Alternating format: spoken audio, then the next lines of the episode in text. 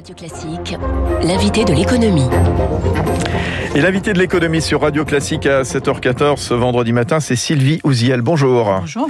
Vous êtes présidente internationale de Envision Digital. C'est un groupe chinois qui n'a même pas 15 ans, qui est spécialisé dans les énergies alternatives. Vous êtes leader mondial des turbines éoliennes que vous installez un petit peu partout, au Chili, au Monténégro, en Nouvelle-Zélande, aux États-Unis, au Canada.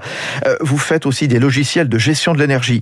Vous, vous êtes basé à Singapour personnellement. Vous êtes aujourd'hui de, de passage à, Paris. Il y a trois ans, Envision est devenu partenaire de Nissan pour la fourniture de batteries électriques qui ont déjà équipé plus de 500 000 véhicules. Et vous aussi, à l'instar de Volkswagen, de Tesla, du français ACC et bien d'autres en, en Europe, vous allez créer une gigafactory de batteries. Alors normalement en France, peut-être dans les Hauts-de-France, où ça? Alors, on complète notre schéma industriel, Oui. c'est vrai. Euh, notre activité de batterie est basée historiquement au Japon. On a une usine au Japon, en Angleterre, aux États-Unis. On ouvre deux nouvelles usines au Japon, une en Chine, une en Angleterre. Et on a un projet en Europe continentale. La France est très bien placée. On espère annoncer de bonnes nouvelles très prochainement, mais ça dépend de décisions de grands clients donneurs d'ordre, constructeurs automobiles. Bon, alors euh, la rumeur cite le nom de Dunkerque, on verra. Vous n'avez pas nous le confirmer ce matin, tout ça est parfaitement secret, bien Plusieurs sûr. sites à l'étude. Plusieurs sites à l'étude. Alors une gigafactory, pour se rendre compte, c'est 20 gigawatts, c'est-à-dire 10 fois la taille des usines historiques de, de batteries. Volkswagen a en projet 6 usines géantes en Europe. Je citais ACC, qui est la co-entreprise entre Stellantis et Total. Il y a également Vercor, soutenu par Schneider et Capgemini, à Grenoble. Euh, des projets en Slovaquie, au Royaume-Uni, en Italie. Il y a une vingtaine de projets sur le vieux continent. Comment on explique cette déferlante d'annonces autour de ces gigafactories Sylvie Ouziel. Alors d'une part, ce sont des annonces. Après, personne ne va construire une usine en blanc sans contrat de constructeur.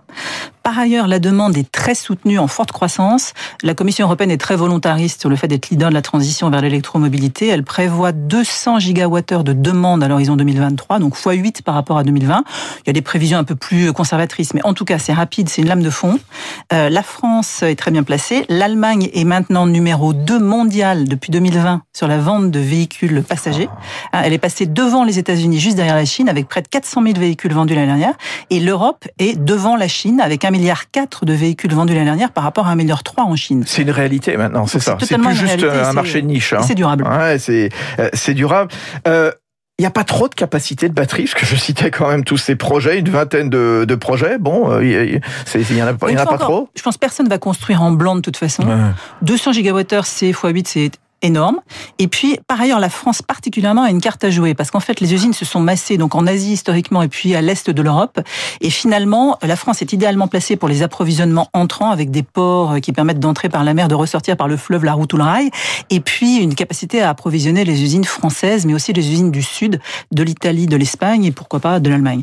Donc la France particulièrement a son, sa carte à jouer. Oui, euh, on, on y reviendra euh, justement sur les, les, les enjeux autour des batteries électriques, mais puisque vous avez ouvert la, la, la, la problématique autour de l'attractivité de la France, quelque part, la, France qui a une carte à, jouer, pourquoi s'installer en, en France, justement? C'est quoi les atouts et les handicaps d'un pays comme la France quand on est comme ça à la tête d'un- d'une grande société internationale, un leader euh, mondial qu'est ce groupe chinois Envision, Sylvie Ouziel? Alors, parmi les atouts, alors déjà, on est un groupe international avec des sièges selon les activités en Chine, au Japon, en Angleterre, aux États-Unis, à Singapour. Donc, on est, on est effectivement pas, pas que chinois. Euh, et on est international depuis très longtemps sur les batteries, ce qui est une vraie différenciation.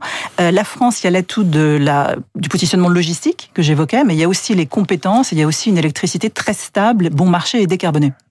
Le, le- le Brexit euh, vous a euh, freiné quelque part euh, dans vos envies de vous développer au Royaume-Uni? C'est pour ça que vous venez en France? Non, pas vraiment, parce qu'on a aussi un projet d'usine euh, à Sunderland, de deuxième usine de batterie à côté de notre usine historique. Ouais. Alors, on, on revient simplement sur euh, ces projets de gigafactory. Quand on voit la multiplication des projets d'installation, est-ce qu'il y aura assez de ressources humaines, assez d'ingénieurs, assez de spécialistes pour les fabriquer? Est-ce que ça va pas être la bataille entre tous les groupes pour euh, aller attirer les meilleurs? Alors c'est un vrai sujet. La European Battery Alliance prévoit un déficit de ressources d'à peu près 800 000 personnes à l'horizon 2025.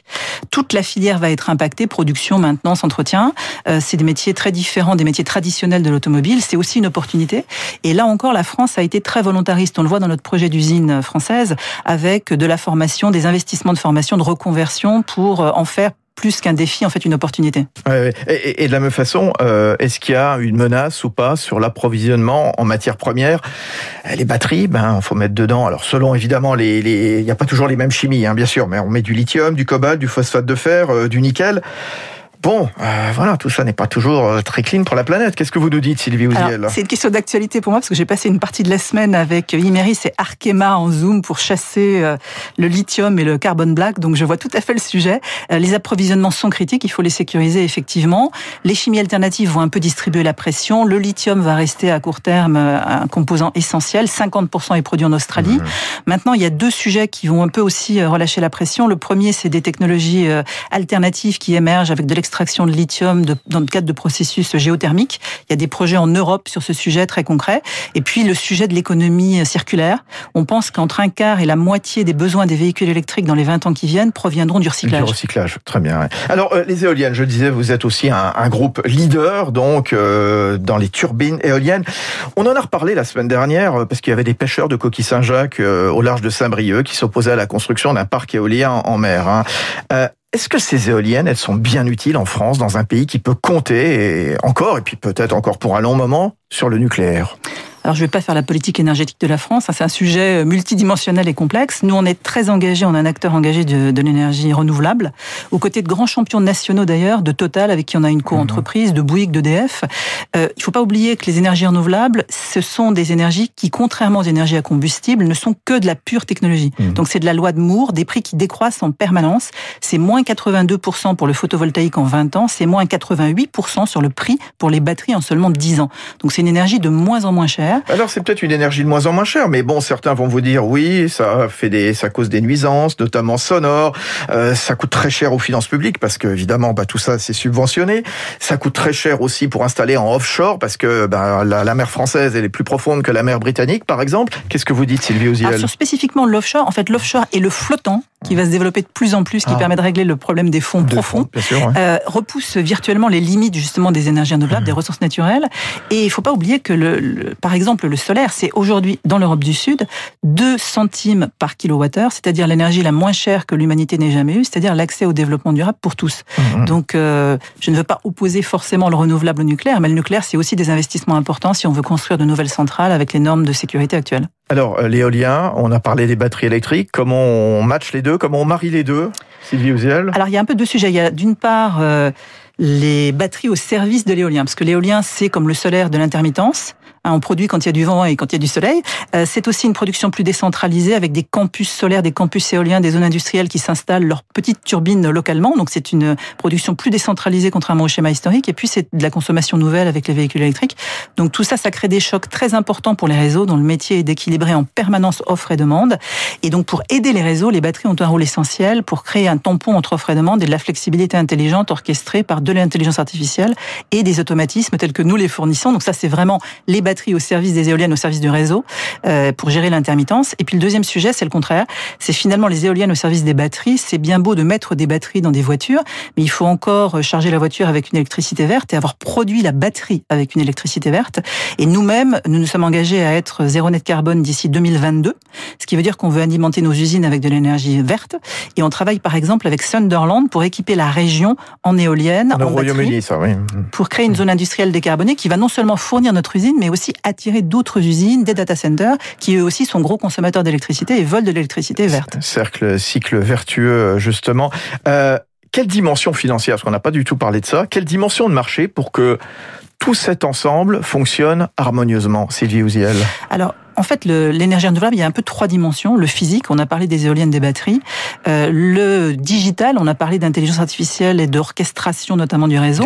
Et puis tout l'aspect marché et mmh. finance. Donc il va falloir de la flexibilité pour aider le réseau. Ça suppose de rémunérer la flexibilité avec les bons mécanismes de marché. Et puis toutes les usines peuvent pas s'installer leur champ éolien euh, dans le cadre de l'usine ou de l'autre côté de, l'autoroute, comme c'est le cas dans certains projets, euh, et euh, doivent acheter de manière plus virtuelle finalement de l'électricité verte, des certificats d'origine.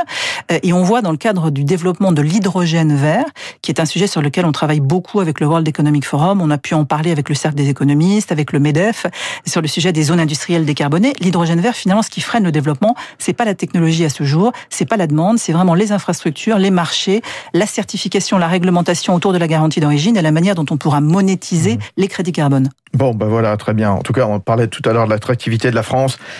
Une française donc à la tête de la direction internationale d'un énorme groupe comme euh, Envision. Voilà, la, la, France attire à sa façon. Voilà, on a des talents justement, on a des pointures. pardon, sans parler de vous personnellement, c'est bien justement que la France soit aussi reconnue par des hommes et des femmes comme vous. Ah bah, la France a un rôle essentiel à jouer, évidemment, dans la révolution énergétique européenne.